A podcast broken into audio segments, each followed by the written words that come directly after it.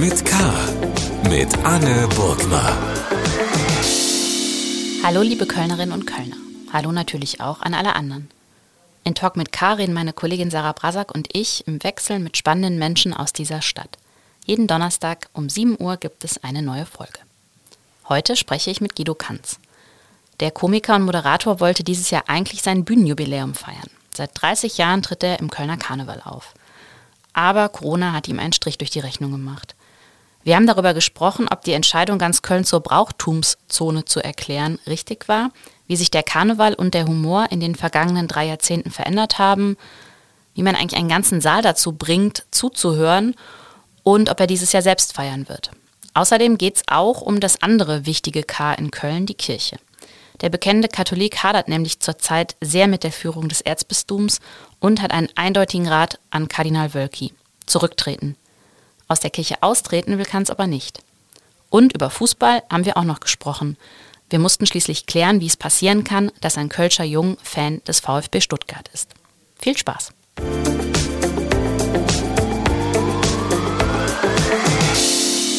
Guido Kanz, herzlich willkommen bei Talk mit K. Ich freue mich sehr. Hi, ich auch. Ähm, es war ja, wir müssen über den Karneval reden. Es war ja so, dass es ganz lange so aussah, dass man dachte, okay, es geht dieses Jahr auch leider wieder nichts. Jetzt haben wir gehört, ganz Köln ist eine einzige Brauchtumszone. Was haben Sie denn gedacht, als Sie das gehört haben, diese geniale Idee? Also erstmal ist es ein schwieriges Wort, Brauchtumszone. Man muss immer ein bisschen eine Pause machen, wie bei, bei diesem Gender-Sternchen auch. Mhm. Und dann habe ich gedacht, hoffentlich wird diese Brauchtumszone keine Problemzone dann irgendwann. Ähm, ich dachte, dass es eine gewisse Zone gibt, wo man vielleicht ein bisschen ausgelassener feiern kann oder wo mehr kontrolliert wird. Aber ähm, ja, dass ein bisschen gefeiert wird, finde ich ganz gut. Mhm.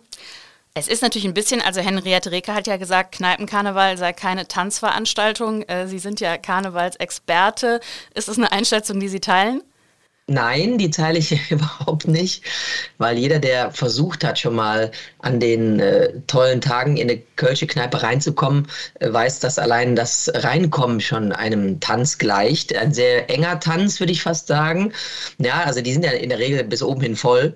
Äh, deswegen finde ich gut, dass es da eine 2G-Plus-Regel gibt, aber davon auszugehen, dass die Leute ähm, irgendwo sitzen und sich vielleicht auch noch mit Abstand zu unterhalten, ist natürlich absoluter Wahnsinn. Ähm, das hat mit Realität nichts nichts zu tun. Mhm. Es ist ja so ein bisschen, finde ich, die Gretchenfrage jetzt dieses Jahr. Wie hältst du es mit dem Karneval? Weil auf der einen Seite, glaube ich, geht es vielen Kölnern so, dass sie sich sehr danach sehen, ähm, mal wieder Karneval zu feiern. Auf der anderen Seite denke ich dann immer so ein bisschen, ja, aber wenn man Karneval feiern will, dann ja auch so richtig. Und so richtig Karneval wissen wir auch alle, da war man auch früher immer schon erstmal drei Tage krank. Wie ist das bei Ihnen? Also was, was sagt so das, das Kölsche Herz? Also ich gebe zu, auch bei mir schlagen da zwei Herzen in meiner Brust. Ähm, mein Lieblingstag mein, im Jahr ist definitiv Weiberfastnacht. Und das ist ein Tag, an dem ich äh, noch nie, und ich feiere jetzt ja mein 30-jähriges Bühnenjubiläum, noch nie gearbeitet habe. Also Weiberfastnacht war immer frei. Das hat mein damaliger, mein Ziehpapa im Karneval, Peter Raders, der Mann mit dem Hüllchen, hat immer gesagt, Karnevalsredner, Weiberfastnacht hört da sowieso keiner zu, also äh, geh mal lieber feiern. Ich bin sehr froh, dass ich das beherzigt habe die ganze Zeit. Mittlerweile höre ich schon mittwochs abends auf. Ich habe früher auch noch Karnevalsfreitags gearbeitet auf der Bühne. Das mache ich mittlerweile auch nicht mehr, weil ich glaube, ich mit der einzige Kollege und Kollegin da bin, der wirklich Karneval feiert. Ähm, mhm. und Spaß daran hat. Aber mein Lebensmotto lautet richtig oder gar nicht. Und deswegen ist es äh, schwierig, weil so mit angezogener Handbremse Karneval zu feiern ist komisch, ist ungewohnt. Ja, im letzten Jahr gab es gar keinen Karneval.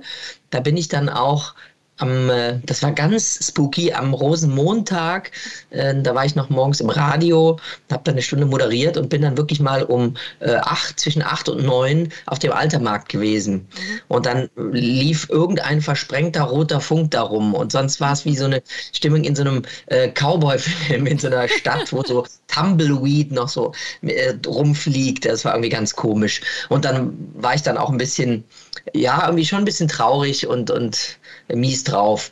Dieses Jahr geht was. Ich glaube auch, dass alle Bock haben. Auch wir in der Familie stellen uns die Frage, kann man denn dieses Jahr Karnevals feiern oder nicht? Und ähm, ich glaube, dass es mir ein bisschen abgenommen wird. Ich glaube ja ähm, an den lieben Gott und auch, dass jemand auf mich aufpasst. Also, äh, so wie es im Moment aussieht, werde ich am Donnerstag, also Weiberfastnacht, äh, arbeiten müssen.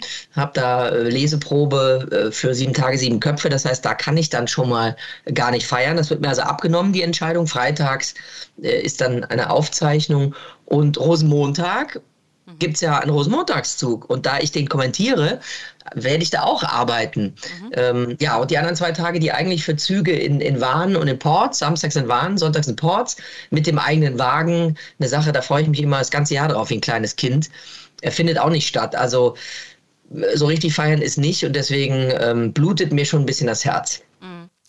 Sie haben das ja eben angesprochen, Sie haben Bühnenjubiläum, man kann es ja fast gar nicht glauben, 30 Jahre. Ähm, das sollte eigentlich groß gefeiert werden. Das gibt's nicht. Wie schwer ist das, das nicht feiern zu können? Und Sie haben sich jetzt einfach vorgenommen, das dann im nächsten Jahr nachzuholen oder wie soll es aussehen? Ich weiß auch noch nicht so genau. Also ich habe so, ähm, wir, Karnevalisten lassen uns ja immer so äh, Pins machen, so Sticker, weil das ist einer der Sätze, die, glaube ich, in den letzten 30 Jahren am häufigsten gehört habe. Hat er noch Stickere? Mhm. sagt der, äh, Sitzungsbesucher, hat er noch ein paar Sticker? Ähm, und dann gibt man einen Sticker und die Leute haben da total Spaß dran. Und da steht drauf 30 Jahre, Jubiläum, Bühnenjubiläum. Und ich habe da auch gedacht, naja gut, das 29. hat jetzt nicht stattgefunden, aber bitte, du bist ja Optimist, also 30 schaffen wir. Ich hatte im November ein paar Auftritte im Karneval. Dann lag ich mit Corona flach. Mhm. Und seitdem ist jetzt nichts mehr ähm, passiert. Das ist tragisch. Ich weiß gar nicht, was ich mit den Stickern jetzt mache. äh, entweder verschenke ich oder verschenke die nächstes Jahr und hoffe, dass die Leute nicht so genau drauf gucken. Ähm, schummeln mit den Jahren möchte ich nicht. Das 31. wird dann so gefeiert wie das 30. Aber es ist natürlich schon traurig, weil ähm, ich auch mal Danke sagen wollte auf der Bühne bei den, bei den Zuschauer und Zuschauerinnen, weil ohne die wäre das ja gar nicht so lange so gut gelaufen. Mhm. Wie war das damals? Also äh, für mich ist das eine totale Horrorvorstellung, mich vor einen Saal von Leuten äh, mit Leuten zu stellen und ähm, die jetzt unterhalten zu müssen über einen äh, längeren Zeitraum sozusagen nur mit dem, was ich da erzähle. Also ohne jetzt irgendwas aufzuführen, groß zu singen. Also wie äh, äh, wie, wie kam das, dass Sie da auf diese Bühne wollten und ähm, wie war das beim ersten Auftritt? Das war ja alles gar nicht so geplant. Es gibt ja immer Menschen, auch äh, schlaue Journalisten, die dann immer sagen, ja, das muss man sich ja alles vorher überlegen, wenn man dann ins Showgeschäft und auf die Bühne möchte, dass das eben auch so ein paar Sachen mit sich bringt, die nicht so schön sind, dass man Kritiken aushalten muss, dass man heutzutage auch beschimpft wird da im, im Netz und so. Äh, bei mir war das, äh, dass ich irgendwie immer schon den Drang verspürt habe auf eine Bühne und wenn es keine Bühne war, dann vor eine Klasse ich weiß gar nicht warum, aber das hat mich schon immer fasziniert als Kind. Ähm, neben Otto, Walkes, auch alles, was so mit Musik und, und Fernsehen zu tun hatte.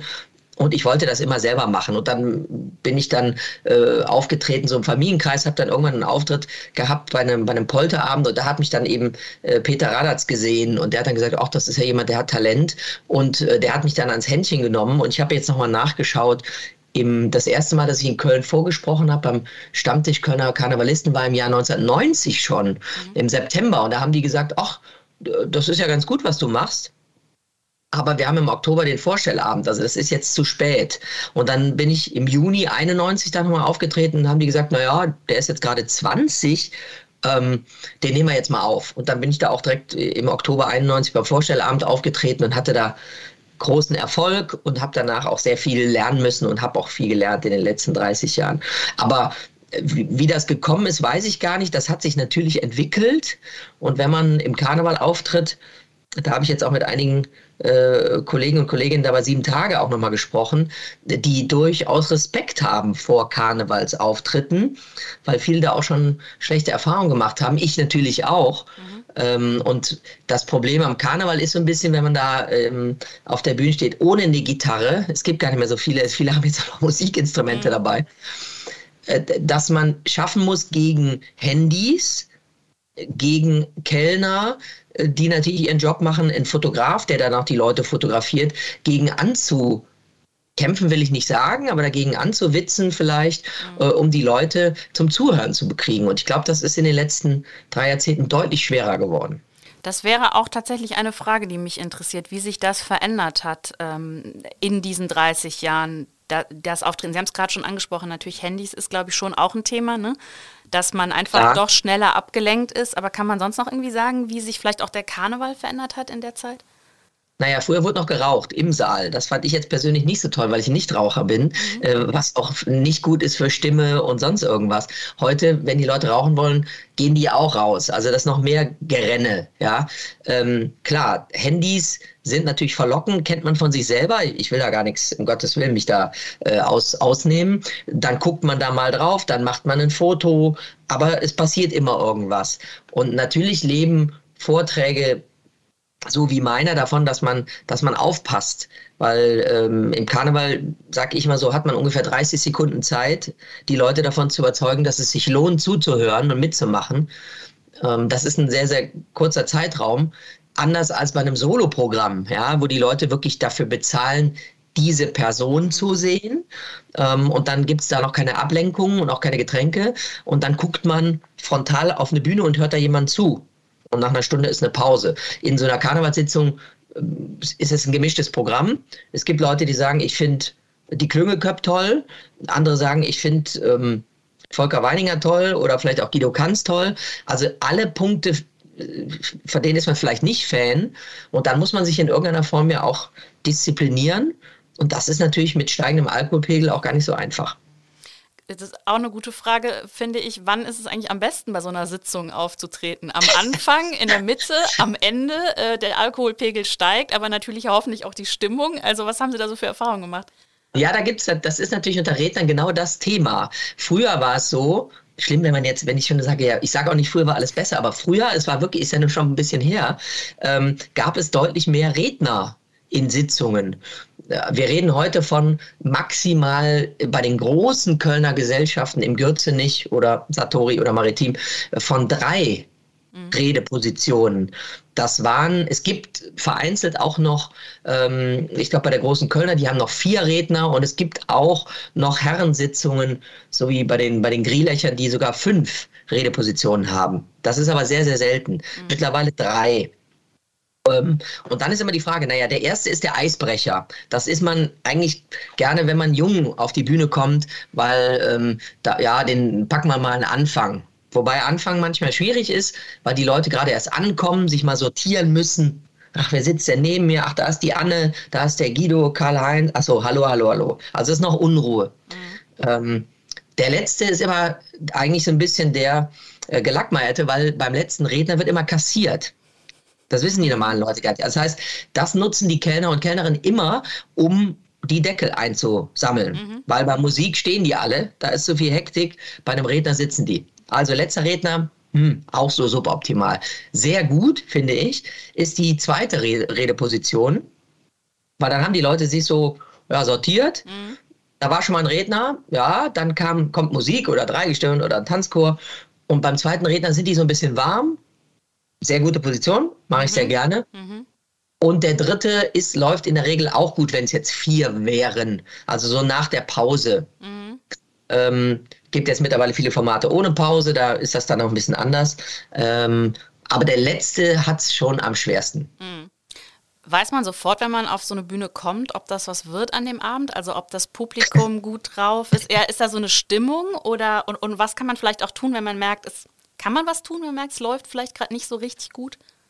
Man kann es versuchen, klar. Mhm. Also natürlich hat man die Erfahrung oder ich habe die Erfahrung zu merken, oh, hier ist gerade unruhig. Wer war vorher gerade auf der Bühne?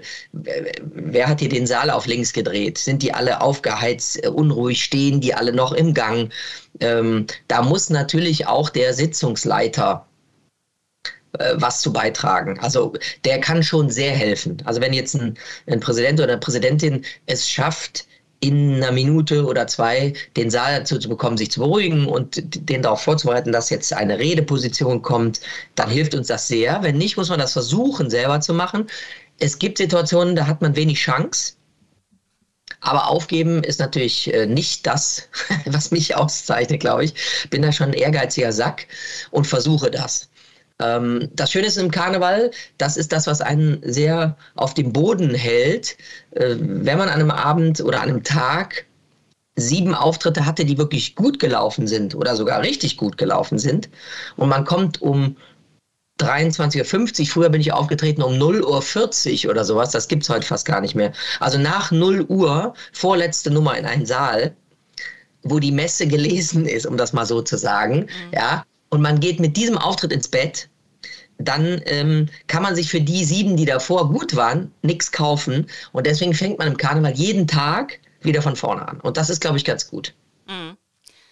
Es ist ja so, also früher, manche Sitzungen gab es im Fernsehen, viele aber auch nicht. Das heißt, wenn die Sitzung gelaufen ist, dann war sie gelaufen. Heute kann irgendwie jeder sein Handy zücken, einen Film drehen, das ins Internet stellen. Äh, da kann das dann jeder sehen und kommentieren. Hat man da so eine Schere im Kopf manchmal, dass man vielleicht irgendwie Sorge hat, einen Witz zu machen oder so, weil man eben weiß, oder vielleicht, ich weiß nicht, welche Erfahrungen Sie gemacht haben, was dann im Netz so kommentiert wird. Ähm, ist das schwerer geworden oder ist Ihnen das egal? Nee, das ist alles schwerer geworden. Das ist deutlich schwieriger geworden, weil man heute äh, natürlich in unserem, äh, in unserem Genre viel mehr gucken muss, was ist politisch korrekt, ja, was darf man noch machen? Ähm, es kommen ja ganz neue Begriffe wie Body Shaming auf. Wenn man früher einen Witz gemacht hat über Rainer Kallmund, haben die Leute gelacht, weil Rainer Kallmund, gut, jetzt ist Rainer Kallmund eh nur noch die Hälfte mhm. äh, von, von, von früher, aber ähm, jemand, der 180 Kilo wiegt und ich kenne den Kalli gut, ja, der hat ja auch Hunger, also der ist jetzt nicht, auch nicht so dick gewesen, weil er Probleme mit den Drüsen hatte, so wie Trude, glaube ich, damals mal gesagt hat, ähm, dann ist das heute schon Body-Shaming. Ja, und da muss man natürlich aufpassen. Was ist okay? Früher hat man einen Gag gemacht über Leute, die verheiratet sind. Ja, ich bin ja auch seit einiger Zeit verheiratet. Ich finde, dass man das auch machen kann. Man kann auch, ich mache über mich selber auch Witze. Mhm.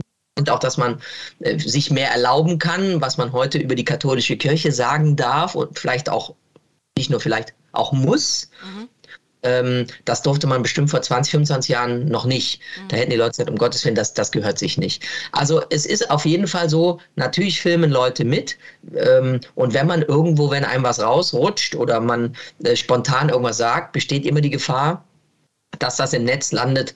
Damit muss man leben. Nur wenn man jetzt so auf die Bühne geht und sagt, okay, ich schalte jegliche Spontanität aus und ähm, dann verrutscht mir vielleicht auch mal ein Spruch ähm, und dann ist meine Karriere zu Ende, dann kann man es, glaube ich, lassen. Mhm. Sie haben das gerade angesprochen, also zum Beispiel Bodyshaming oder auch natürlich MeToo-Debatte, die Debatte ums äh, Gendern. Ähm, geht Ihnen das zu weit an bestimmten Punkten? Habe ich jetzt gerade, hatte ich so das Gefühl, so ein bisschen rausgehört, also so im Sinne von, dass, dass, dass wir uns vielleicht zu viel weiß ich nicht, zu viele Verbote auferlegen? Oder ist es gut, weil wir ja auch sensibler werden, was bestimmte Themen angeht? Das ist natürlich tatsächlich für jemanden, der Witze macht, wahrscheinlich eine Gratwanderung. Also äh, gut ist es natürlich, sensibel zu werden für Themen, die nicht in Ordnung sind. Das ist ja ganz klar. Aber bei Humor ist es nun mal so, und die Regel habe ich mir nicht ausgedacht, es bekommt irgendjemand eine Torte ins Gesicht. So ist die Regel, ja. Und dann lachen andere Leute darüber. Man kann sich auch selber eine Torte ins Gesicht, das gab es auch schon ganz oft, dann lachen die anderen Leute. Aber irgendjemand, äh, über irgendjemand wird gelacht. Und ähm, das kann eine politische Einstellung sein, das kann vielleicht auch ein Kommentar sein, den ein Politiker gemacht hat, aber darüber amüsiert man sich. Ähm, und äh, dieses Prinzip kann man leider nicht wegdiskutieren, auch nicht ausschalten. Wenn man das will, dann wird es mit Humor schwierig. Äh, das ist das Ding. Ich glaube schon, dass man sehr kritisch auf der Bühne äh, sein kann und wir auch kritisch sein müssen mit dem, was wir da machen. Sachen, die auch ich 1991 erzählt habe, würde ich heute nicht mehr erzählen, ganz klar äh, weil der Zeitgeist sich geändert hat. Ich finde nur, ähm, alles, was sehr fanatisch wird oder diskutiert wird, finde ich immer schwierig und auch anstrengend und auch nicht in Ordnung. Das ist sowohl Fanatiker in Sachen Religion wie Politik wie auch was Gendern oder MeToo oder sonst angeht, ähm, gefällt mir überhaupt nicht. Aber die Frage habe ich tatsächlich auch stehen. Gibt es Witze aus der Anfangszeit, wo Sie heute sagen würden, das würde ich nicht mehr machen oder das ist Ihnen vielleicht sogar peinlich? Also Antwort ist ja. Na natürlich, aber das ist ja Logo. Mhm. Also ich meine, ich war, ich habe angefangen, da war ich Student. Also ich hatte ähm, Abi gemacht, da war ich bei der Bundeswehr, danach habe ich BWL studiert in Köln. So, ähm, heute bin ich 50, bin verheiratet, habe einen elfjährigen Sohn.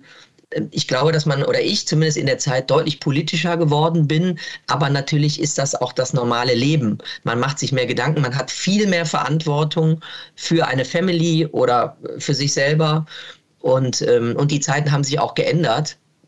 Und deswegen ähm, ist das, glaube ich, ganz normal, dass ich mir früher waren, es waren ganz andere Themen, die ich besprochen habe und bewitzt habe. Und äh, Sachen, wo ich heute denke, um Gottes Willen, hoffentlich zeigt das keiner in einem Rückblick. Aber das ist nun mal so gewesen und da muss man eigentlich auch zu stehen. Mhm. Ich habe einen sehr alten Auftritt gesehen, das muss dann tatsächlich so Anfang der 90er gewesen sein. Und da ist mir natürlich aufgefallen, dass die Haare da noch nicht platinblond waren. Deswegen habe ich mich gefragt, mhm. wann genau kam es denn eigentlich? Wann und wie kam es denn eigentlich dazu? Das ist eigentlich die meistgestellte Frage. Ähm, also ob ich gefärbt bin, ist ja, glaube ich, klar.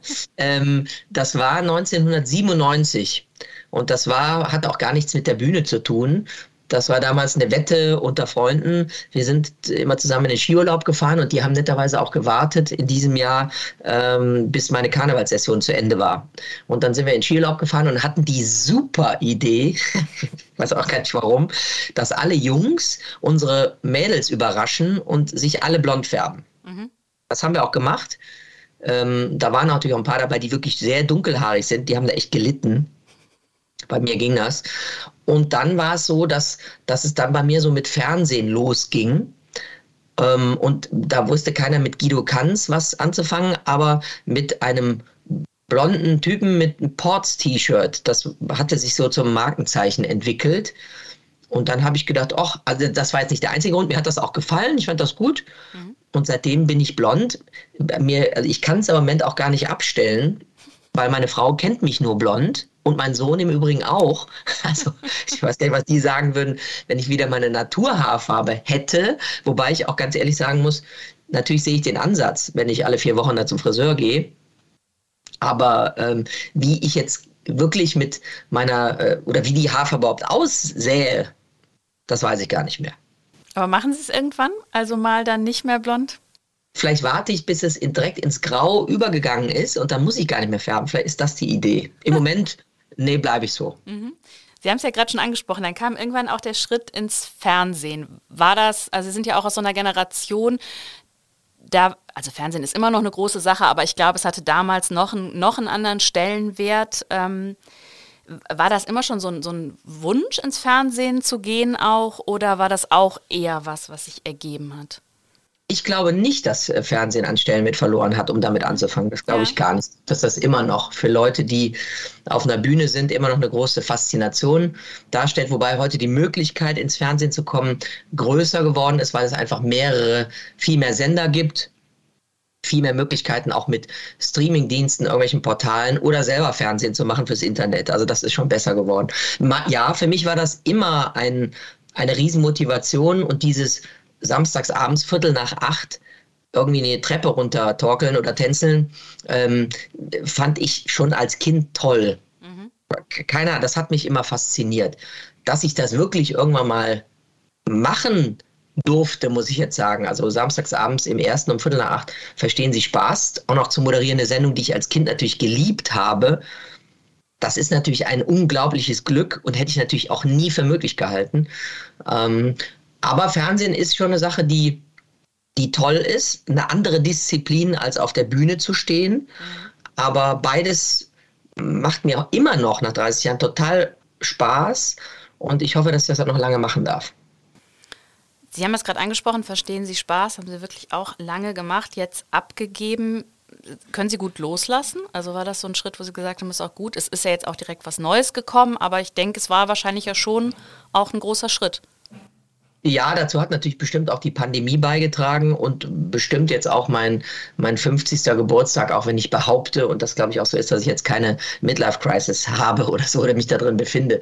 Nichtsdestotrotz denkt man natürlich mal drüber nach. Und die ähm, Pandemie hat dazu beigetragen, dass ich natürlich komplett ausgebremst wurde. Also 2020 hatten wir noch eine Session und nach dieser Session wäre es direkt oder ist es sogar nahtlos direkt weitergegangen. Ich habe ein, Quiz für den WDR damals ähm, aufgezeichnet, Quiz sich auf eins. Das waren mit, wirklich drei Tage Pause. Da war ich noch krank, habe das dann gemacht. Danach wäre ähm, direkt wieder ist auch Verstehen Sie Spaß gekommen. Einige Drehs, da war das, das 40-jährige äh, Jubiläum dann von Verstehen Sie Spaß und danach wäre es direkt weitergegangen mit der Premiere meines neuen Comedy-Programms. Mhm. Also der, der, der Kalender war sehr, sehr voll. Ähm, der, das hat mir auch ein bisschen Sorgen bereitet, weil ich schon gemerkt habe, oh, oh, oh, nach Karneval brauche ich eigentlich mal eine Woche Pause, weil das einfach energetisch sehr anstrengend ist. Und dann kam auf einmal dieser Lockdown, das heißt Vollbremsung, gar nichts mehr. Bis auf ähm, eine Jubiläumssendung Anfang April in München, eine Live-Sendung, 40 Jahre verstehen Sie Spaß, ohne Publikum, mit zwei Gästen, Bülent Ceylan und Dr. Eckhard von Hirschhausen und der Rest war zugeschaltet. Mhm. Ganz merkwürdig, super Einschaltquote mit weit über sechs Millionen Leuten, aber komisch. Und dann saß ich zu Hause und habe gedacht, naja, was kommt denn jetzt? Mhm. Wie geht's denn weiter? Und dieser Prozess, da mal zu sagen, okay, die ersten zwei Wochen war das ja toll, nichts machen, Fahrrad fahren, ähm, äh, weiß ich nicht, Tennis spielen und so. Mhm. Okay, aber dann habe ich ja gedacht, jetzt könntest du eigentlich mal wieder ein Buch schreiben irgendwann. Da kam die Idee auf. Äh, könntest mal eine Biografie schreiben. Aber das hat dazu geführt zu sagen, okay, was willst denn du eigentlich? Ne? Du wirst jetzt bald 50. Ähm, ist das jetzt das, was dich happy macht? Ist Verstehen Sie Spaß? Ist natürlich eine super Sendung. Machst du das jetzt noch drei Jahre, fünf Jahre weiter und dann irgendwann ist das dann vielleicht zu Ende und was machst du denn dann noch? Kann man dann überhaupt noch was anderes machen? Und deswegen habe ich irgendwann gesagt, okay, ist zwar so ein bisschen abgedroschen, aber wenn es am schönsten ist, soll man irgendwann aufhören. Aber das waren tolle Jahre, zwölf Jahre, die riesen Spaß gemacht haben. Und ähm, aber schön, wenn noch mal was Neues kommt. Und in der Phase bin ich gerade. Mhm. Dann kamen sieben Tage, sieben Köpfe. Mich hat das gewundert, dass RTL das nochmal wieder auflegt, weil das für mich so irgendwie mit den 90ern oder dann also dieser Zeit so verknüpft war. Was war denn der erste Gedanke bei Ihnen, als Sie gehört haben, da soll es eine Neuauflage geben? Also als ich gefragt wurde, willst du das machen, habe ich direkt gesagt, sofort. Mhm. Ja. Ganz klar, weil, ähm, und das hat für mich gar nichts mit 90ern zu tun oder den 2000ern.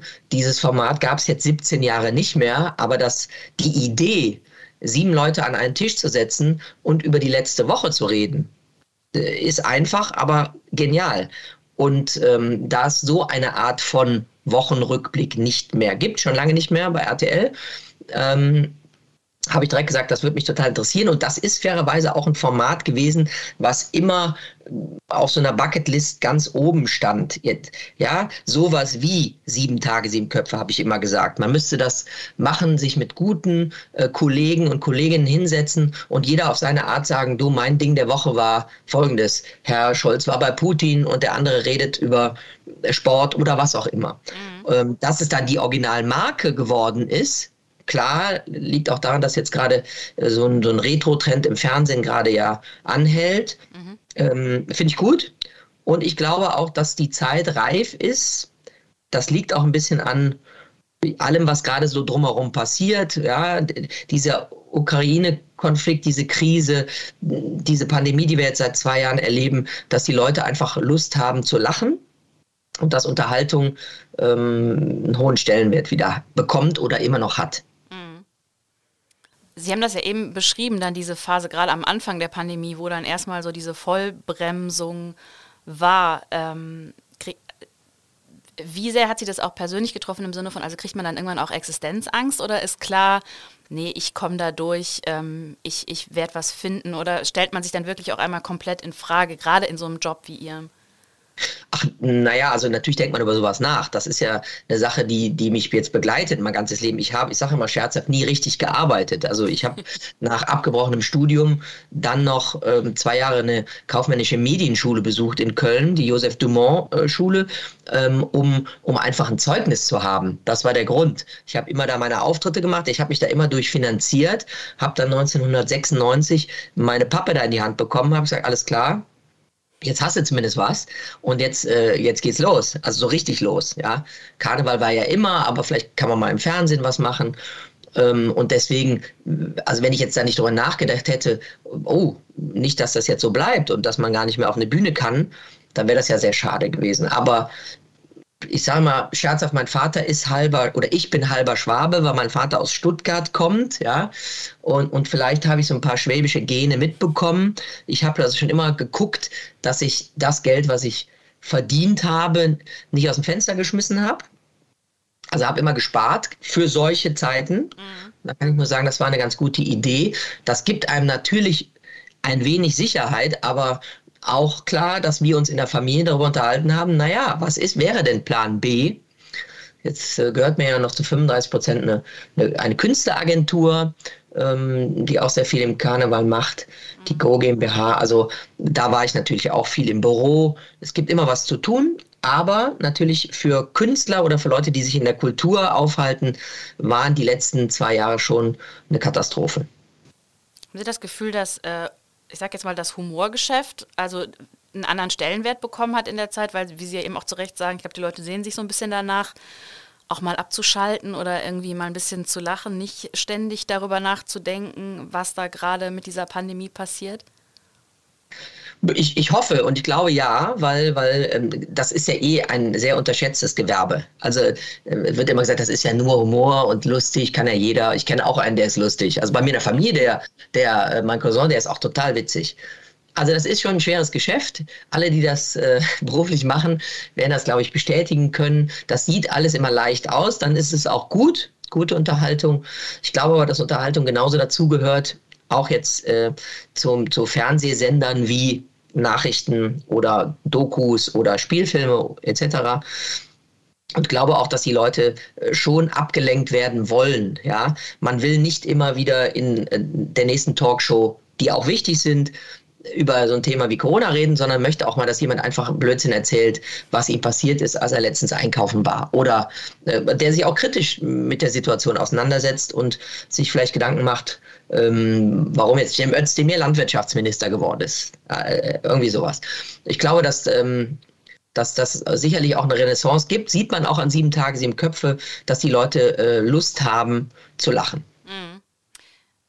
Es wird oft gesagt, das Kölner Publikum sei besonders gut und dankbar. Sie können das ja jetzt, äh, glaube ich, gut beurteilen. Also im Sinne von, dass Kölner eben einfach offen sind und gerne lachen. Und zumindest habe ich das schon ein paar Mal auch von Kabarettisten gehört, wenn die so durch Deutschland touren, sind ja jetzt auch schon an vielen Orten aufgetreten. Stimmt das oder ist das Quatsch?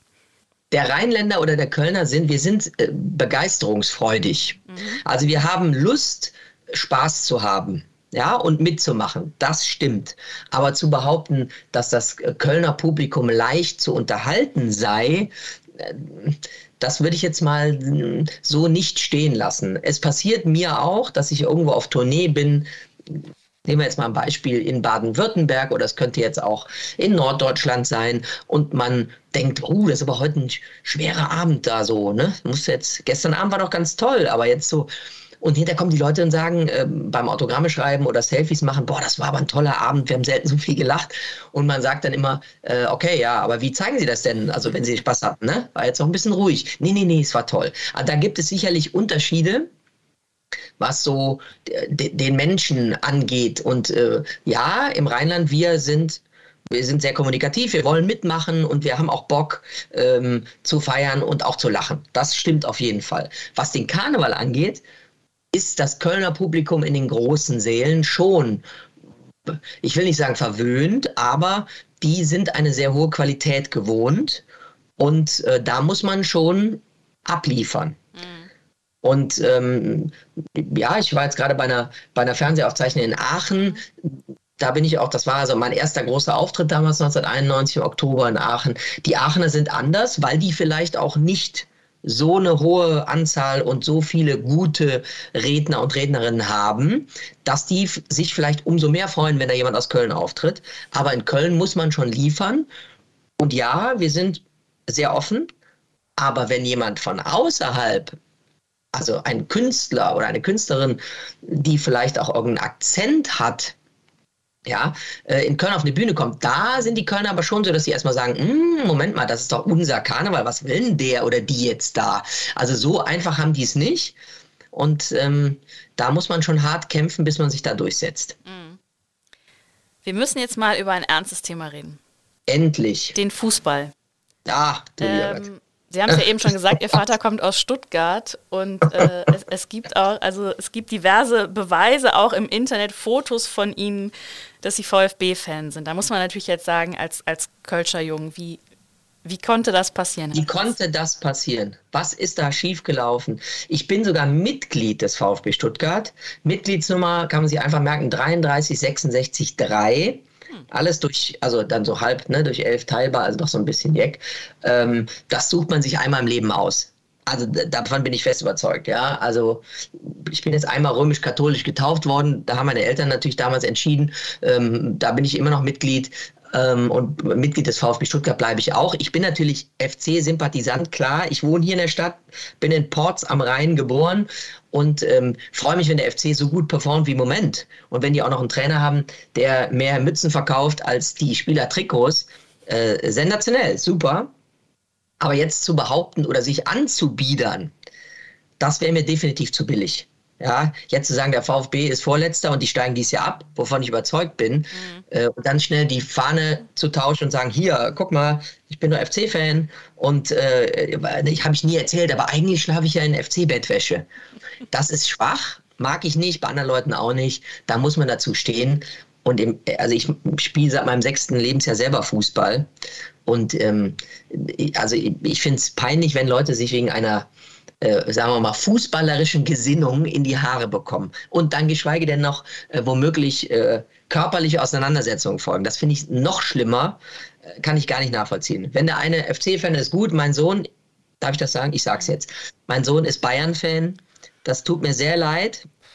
Hm. Ich habe sogar meinem Sohn, und das war ein schwerer Tag, ein Trikot mit der Aufschrift Lewandowski gekauft, ich selber gekauft mit mhm. meiner PC-Karte oder Girokarte, wie man heute sagt, bezahlt und habe dem Mann in diesem Laden gesagt, es ist für mich ein schwerer Tag. Und er hat gesagt, wieso? dann sage ich, naja, weil mein Sohn das toll findet und äh, es ist so, ja. Gut, da muss man Gut, eingestehen, eingestehen, äh, dass man in der Erziehung vielleicht versagt hat.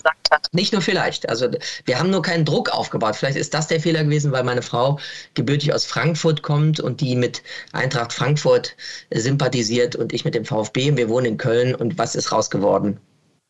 Bayern München. Das ist fast tragisch. Ja. Ähm, Sie haben noch was angesprochen gerade. Ähm, Sie sind katholisch. Sie haben ja auch ein Buch geschrieben vergangenes Jahr, Bauchgefühl und Gottvertrauen. Katholizismus ist ja neben dem Karneval in Köln äh, eins der ganz wichtigen Ks. Was, also eben der Titel sagt ja auch schon so ein bisschen, wenn Sie sogar auf den Titel schreiben, Bauchgefühl und Gottvertrauen. Aber was bedeutet das für Sie, so der Glaube jetzt im, im Leben, ganz alltäglich? Das hat auch übrigens in der, in der Pandemie äh, auch eine groß, große Rolle gespielt. Gottvertrauen, ich glaube, dass der liebe Gott auf mich aufpasst.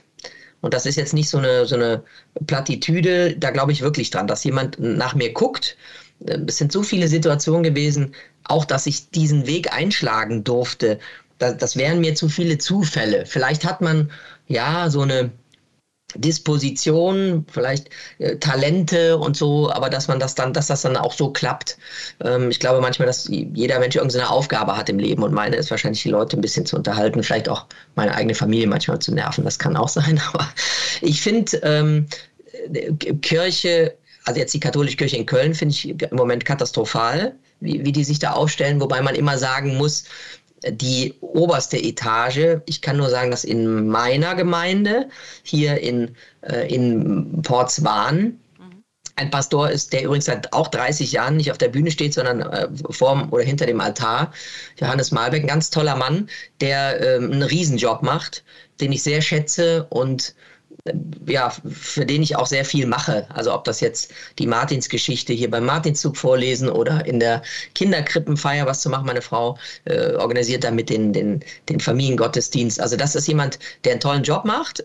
Aber äh, Kirche gibt mir was. Ich gehe auch gerne in Kirchen rein. Nicht nur, weil ich die architektonisch interessant finde, sondern weil ich finde, dass Kirche ein Ort ist, wo ich ganz gut zur Ruhe kommen kann. Also mich mal hinsetze und einfach mal so ein paar Minuten man das Handy ausschaltet und mal ich nicht rede, ich quatsche auch den ganzen Tag und einfach mal so mal äh, so kurz innehalten kann und mal sagt, okay, wie, was, ist denn gerade, wie geht's denn dir gerade und äh, den lieben Gott auch nochmal bitte auf mich aufzupassen und auch auf die, die ich lieb habe. Mhm. Ja, Sie haben es gerade auch angesprochen. Es ist ja, glaube ich, für Katholiken in Köln gerade eine harte Zeit. Äh, ich bin auch katholisch und ich muss sagen, ich ringe da auch sehr mit mir und dieser Kirche. Ähm, und ich habe das Gefühl, dass da wirklich auch was kaputt geht, auch gerade in dieser Stadt. Wie erleben Sie das? Also auch wenn man jetzt auf den Kardinal guckt, auf alles, was da so gewesen ist in der letzten Zeit.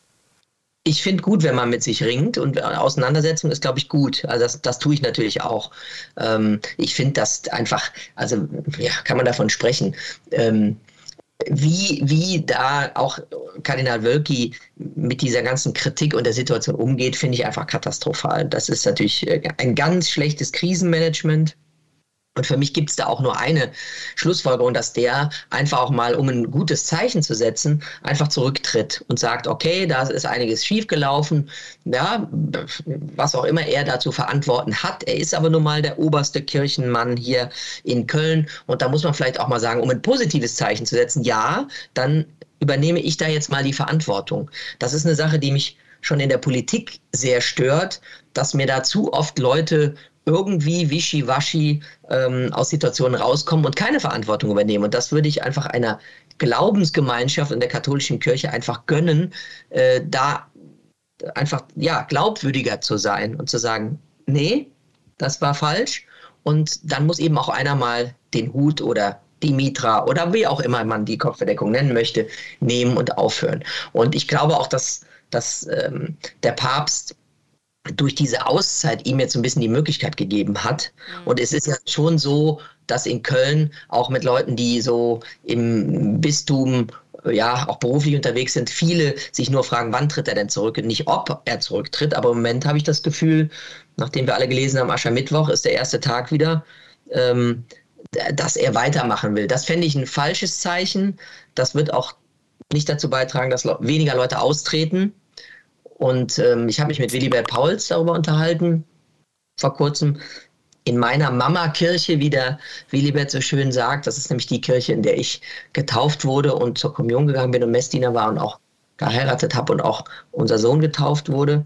Ähm, und da hat er gesagt, ich glaube, dass in der katholischen Kirche wird es erst dann ein Umdenken geben, wenn, wenn da wirklich einiges zusammenbricht. Und das ist das Problem gerade auch bei so einem wenn viele Männer, so ein Männerbund, wo viele alte Männer zusammen sind, dann muss das schon äh, ja richtig schlecht laufen, dass sich da irgendwas ändert. Wobei ich glaube jetzt auch das, was, was Marx, Kardinal Marx gesagt hat in München, äh, dass jetzt zumindest noch mal mehr über zölibatäres Leben, über Frauen in der Kirche, was ja total überfällig ist. Natürlich müssen Frauen Priesterinnen werden aus meiner Sicht, äh, dass darüber diskutiert wird. Das finde ich gut. Aber Austreten ist für Sie kein Thema. Oder haben Sie darüber nachgedacht? Ich sage auf der Bühne immer, das Problem, was die katholische Kirche hat, also ähm, aus der Kirche austreten, wird einem schon nicht leicht gemacht, aber in der Kirche austreten noch viel schwerer. Also vielleicht sollte man auch an dem Servicegedanken ein bisschen arbeiten. Wie kann man Kirche den Leuten näher bringen? Ähm, weil bei uns in der Kirche darf man auch klatschen irgendwann mal und es sollte auch gelacht werden dürfen. Das ist ja eine, eine, eine schöne Sache. Kirche und Glauben soll einem ja helfen und das soll nicht sein, wovor man Angst hat oder ähm, ich glaube auch, dass das gerade in den Zeiten, die wir heute erleben, die immer unsicherer werden und einen auch immer mehr ablenken, auch für unsere Kinder und Jugendliche, ganz viel Input und so, dass Kirche auch was sein kann, was einem einen gewissen Halt und, äh, geben kann. Und das ist leider komplett irgendwie aus dem Fokus verschwunden. Hm. Ja, das stimmt. Sie haben Wehrdienst geleistet. Das kann man ja heute, äh, ähm, das oh gibt es ja gar nicht mehr. Aber ähm, da habe ich mich gefragt, ähm, also ich finde es immer so eine interessante Vorstellung, wie diese Zeit dann ist. Wie haben Sie das erlebt? Und mich würde interessieren, haben Sie da irgendwas draus mitgenommen? Also kann man da auch sagen, man lernt da vielleicht auch was fürs Leben? Oder ist das einfach eine Zeit, die man abhakt? Hm, also das oftmals wird das ja gerade so in diesen äh, Künstlerkreisen äh, bin ich da ja eher so dann jetzt kein Exot, aber da haben viel mehr Leute verweigert, mhm. wenn ich mich so mit Menschen in meinem äh, Altersspektrum da unterhalte. Äh, ich habe das damals gemacht, weil es definitiv schneller ging. Da können viele sagen, ja, ein bisschen oberflächlich, aber 15 Monate war damals die Wehrdienstzeit, 20 Monate hm, war damals Zivildienst. Ich hatte noch das große Glück während meiner Grundausbildung in Mayen in der Eifel, dass uns drei Monate geschenkt wurden war damals 1990 dann im Zuge der deutschen Einheit der Wehrdienst verkürzt wurde und wir waren ja die Glücklichen, denen da drei Monate geschenkt wurden. War natürlich ein großes Glück. Ähm, danach habe ich neun Monate in Koblenz auf einer Bekleidungskammer gesessen. Ähm, die ich sogar selber verwalten durfte, aber nur weil der Zivilangestellte keine Lust hatte. Ähm, das war eine super Zeit für mich. Äh, was habe ich dadurch gelernt? Na klar, ich kann auch Hemden falten, wobei ich es eigentlich nicht mehr so gerne mache. Und meine Frau sagt, da ist aber nicht viel von übrig geblieben. ähm, was habe ich noch gelernt bei der Bundeswehr? Naja, äh, Kicker spielen, kann man vielleicht darauf verzichten. Äh, Sachen, die Jungs natürlich machen, da wird auch Bier getrunken. Klar, man ist auch traurig, weil die Freundin weiter weg ist und man ähm, eine Woche von zu Hause weg ist. Was, glaube ich, ganz gut ist, ist einfach, oder was ich gelernt habe mit 18, ähm, direkt nach dem Abitur, dahin zu kommen, mit sieben anderen Männern, die ich in meinem Leben vorher noch nie gesehen hatte, zusammen in einer Bude zu pennen für drei Monate. Da muss man sein eigenes Ego schon gewaltig runterschrauben. Und das ist so ähm, genau wie im übrigen Mannschaftssport, glaube ich, ganz gut, um seine Sozialkompetenz auszubilden. Das hat mir ganz gut getan. Mhm. Ja, da wird man mal auch mal zusammengestutzt oder lernt viel fürs Leben.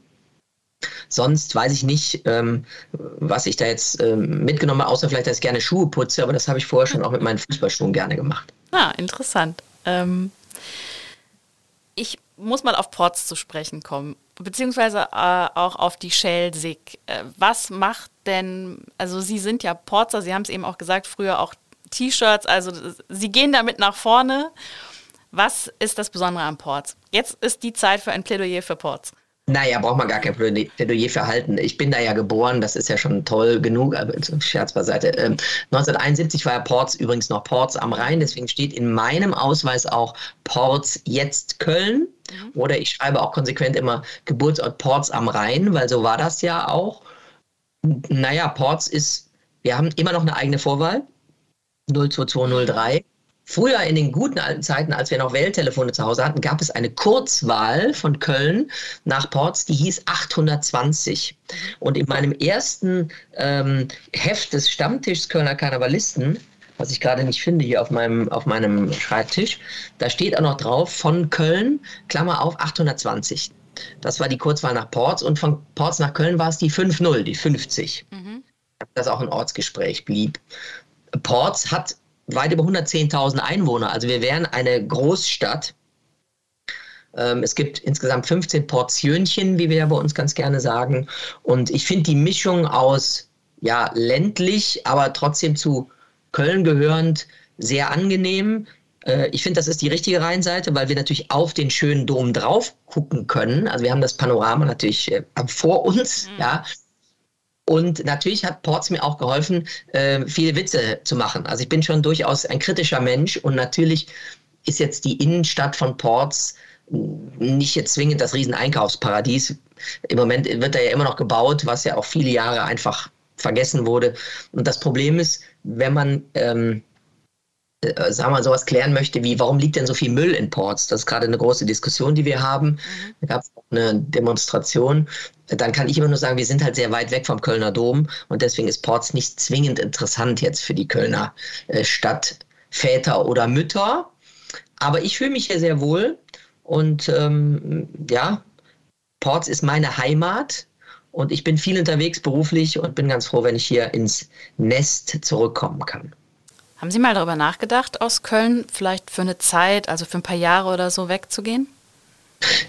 Äh, nee, ich habe das immer gemacht in, mit Urlaubsreisen und, und ähm, so wegzukommen. Und ich finde andere Leute und andere Kulturen kennenlernen und andere Länder super. Also das ist äh, wirklich so, dass man damit den Horizont deutlich erweitert. Das ist mir auch ganz wichtig. Aber jetzt hier zwingend wegzuziehen, ja, ich könnte mir schon vorstellen, zeitweise woanders zu wohnen oder zu leben ähm, finde das auch immer wieder ganz angenehm zurückzukommen. Und es ist auch so, dass ja, ich ja nun jetzt beruflich, berufsbedingt ziemlich bekannt bin. Und natürlich die Leute in Hamburg oder München oder Berlin, da ist es eher dann was Besonderes, wenn so ein Fernsehheini da rumläuft. Äh, in Ports ist es eher so, dass die Leute dann wissen, ach so, das ist jetzt einer von uns. Und wenn ich hier in meinen Bäcker gehe, das ist übrigens der Bäcker, wo ich als Kind schon Brötchen gekauft habe, dann ist das ziemlich unspektakulär. Dann ist das eben der Guido von gegenüber mhm. und fertig. Wenn Sie mal aus Ports rauskommen in Köln, welche Ecken gefallen Ihnen da besonders gut? Auch vielleicht dann auf der falschen Rheinseite. Auch da gibt es viele schöne Ecken. In, in, in, äh, gibt in Ports schöne grüne. Es, ich möchte da natürlich Zündorf nennen und auch Westhofen, Ensen und am Rhein ist auch sehr, sehr schön. Ähm, aber natürlich gibt es diese äh, schönen Viertel, äh, wo glaube ich, doch deutlich aufgeräumter ist als in Ports, wenn man sowas wie natürlich Junkersdorf und ähm, da hinten Müngersdorf und klar Hanwald und solche Viertel hat, äh, ist das, glaube ich, schon ganz schön. Mhm. Ich ich bin gefragt worden, warum wohnen Sie denn nicht im Hahnwald? Da habe ich gesagt, naja, also die Nachbarschaft, hm, ne, möchte ich mir ja aussuchen. Nein, aber das wäre jetzt nicht meins. Ich bin hier sehr, sehr gut verortet und froh und mache auch viel für Ports. Ja, ich habe schon sehr, sehr viel äh, versucht, für Kinder zu tun, Geld gespendet für, für, ähm, für Spielplätze etc. Und das ist mir wichtig, dass man, dass man sich so ein bisschen zur Heimat bekennt. Und was nervt Sie an Köln ja, habe ich vorhin schon gesagt, ich finde, Köln ist dreckig mhm. geworden. Das gefällt mir nicht. Ich mache es ab und zu schon mal so, dass ich jetzt, wenn das Wetter wieder schöner wird, sonntags morgens mal mit dem Fahrrad am Rhein äh, bis zum Dom fahre. Einfach mal so, morgens um acht oder so, dass man da steht, da ist nämlich keiner. Und wenn dann die Sonne scheint, ist noch umso schöner. Und das fällt mir auf, dass ich mir denke, mein Gott, ähm, gerade hier, wo ganz viele Touristen rumrennen, warum zeigen wir uns da nicht von einer schöneren oder aufgeräumteren Seite. Das, das finde ich sehr schade, missfällt mir sehr. Ähm, Köln ist toll, architektonisch nicht, außer jetzt vielleicht so klar am Rhein und der Dom und äh, Kranhäuser, alles schicki, aber so ähm, klar, liegt am Zweiten Weltkrieg. Also eine schöne Stadt ist etwas anderes, weil wir auch keine Herrscherstadt waren. Die Leute sind spitze. Mhm. Ähm, das muss man einfach sagen. Das ist, glaube ich, auch toll, dass das, ja, die Leute, die hier wohnen, sehr offen sind und man eher angequatscht wird, als Leute anreden zu müssen. Ja, da hat der Kölner auch ein ganz gutes Gespür. Ah, da ist jemand neu und der traut sich vielleicht noch nicht und dann werden die direkt so in den Arm genommen. Ob die einen dann am nächsten Tag zum, beim Umzug helfen, eher unwahrscheinlich, aber an dem Abend Best Friends. Also das ist toll. Wir feiern gerne. Karneval ist großartig in Köln. Das ist einfach toll. Das ist auch nicht nur aufgesetzt, sondern das ist hier wirklich ein Lebensgefühl. Deswegen leiden hier auch viele Kölner und Kölnerinnen, weil, weil wir das jetzt im zweiten Jahr nicht so richtig erleben dürfen. Und was ich manchmal an Köln nicht so prickelnd finde, dass wir glauben, und ich möchte mich damit einbeziehen, dass wir Kölner glauben, wir sind so unglaublich offen und äh, wow, äh, also wirklich tolerant bis mehr geht nicht. Und das ist, finde ich, immer verdächtig. Da glaube ich auch nicht so ganz dran, weil äh, manchmal stellt sich dann doch raus, dass auch Kölner äh, so ein bisschen konservativ und, äh, weiß ich nicht, äh, so ein bisschen Scheuklappen anhaben und sagen, ja, gut, Köln ist super, ever, äh, ja, Düsseldorf ist schon schlimm. Ja, das stimmt. Ähm, Sie haben gerade den Karneval nochmal angesprochen. Schlagen wir den Bogen nochmal zum, äh, zum Anfang. Ähm, wie stehen Sie denn eigentlich dazu, äh, so zu Überlegungen, zum Beispiel zu sagen, man sollte dann im, im Sommer feiern? Ne? Es gab ja auch schon Sommerkarneval oder jetzt vielleicht dann einen Zug in den Sommer zu verlegen oder so. Wäre das was, was Sie sich vorstellen könnten? Oder sagen Sie, nee, beim Karneval muss es äh, kalt und oft auch nass sein und es muss halt Winter sein? Naja, Karneval ist ja nun jetzt ein Fest, was ja an der Kirche hängt. Ne? Wenn es die Kirche irgendwann nicht mehr geben sollte, was ich nicht hoffe, dann, dann ist vielleicht auch Karneval variabel. Aber de facto ist das ja nun die Zeit, wie der Name ja auch schon so ein bisschen sagt, Fastnacht, ne? Äh, vor der Fastenzeit. Und deswegen äh, bin ich dafür, und da bin ich auch Traditionalist, dass man Karneval schon da belässt, wo es ist. Klar mit dem Nachteil, wir müssen uns dick anziehen und es regnet. Und ähm, wenn es draußen zwei Grad hat, dann und dann ein Kölsch in der Hand zu haben, ist auch nicht so richtig äh, prickelnd. Absolut richtig. Aber ja, einfach kann jeder. Ich finde, dass ein Karnevalszug in die Karnevalszeit gehört und nicht in den Sommer. Ähm, ich habe früher auch gesagt, naja, Jack im Sonnisching muss man das machen, habe ich mir angeguckt, habe ich auch einmal moderiert in Bonn, ist für mich kein Karneval, kein klassischer, ist für mich ein, ein Festival von, von vielen Leuten, ja, kostümiert, aber erinnert mich eher an sowas wie Summer Jam oder äh, also ein Motto, ein musikalisches Motto und da ist ein Festival daraus entstanden.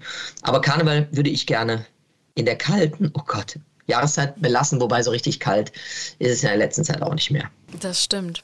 Man sagt ja äh, Komikern oft nach, dass sie auch eine melancholische Seite haben, die sie vielleicht auch verbergen wollen. Ist es bei Ihnen so? Haben Sie die auch? Das weiß ich nicht. Also ich, ich finde das immer so, das ist, das klingt ja total toll, dass der, der Clown, der dann abends weinend zu Hause sitzt und dann auf der Bühne den, das Lachen wieder anschaltet. Das ist ein Beruf, das muss man klar sagen, das ist ein Job.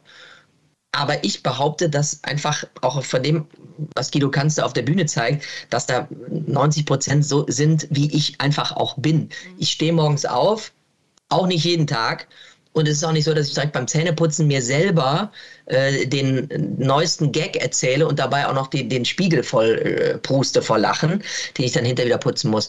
Ähm, es ist schon so, glaube ich, wenn man meine Family fragen würde, dass sie sagen, manchmal nervt es auch. Da ist der schon morgens schon fröhlich und hat Spaß. Wenn ich aufstehe, die Sonne scheint oder auch nicht, und mir geht's gut, dann bin ich happy. So, und ich bin jemand, der das gerne macht, was er macht. Und natürlich ist Karneval oder auch Tournee oder auch Fernsehen ein Job und das ist auch anstrengend und da ist auch nicht jeder Tag gleich gut. Aber ähm, ich kann immer nur sagen, dass ich einfach ein fröhlicher Mensch bin, der sehr glücklich ist mit dem, was er macht. Das ist doch ein sehr schönes Schlusswort. Vielen Dank und ich hoffe, Sie werden äh, die Pins noch los. Ob nun dieses oder nächstes Jahr wird sich das, dann ja zeigen. Naja, also ins Alteisen wollte ich die nicht schmeißen. Ich hoffe, dass da irgendjemand dran Interesse hat. Zur Not muss ich dann alle ummalen und aus dieser Null versuchen, mit einem schwarzen Edding noch eine Eins zu basteln. Sehr gute Idee. Vielen Dank, hat mich sehr gefreut. Danke, mich auch.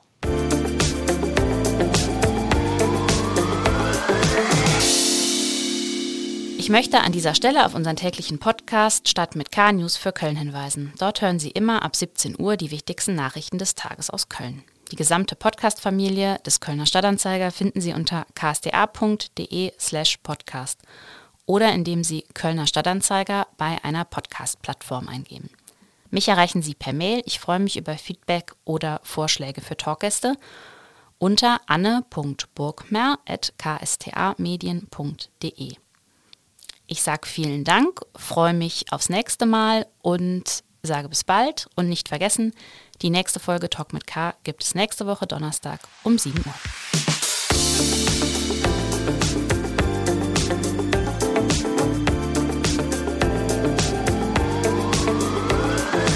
Talk mit K.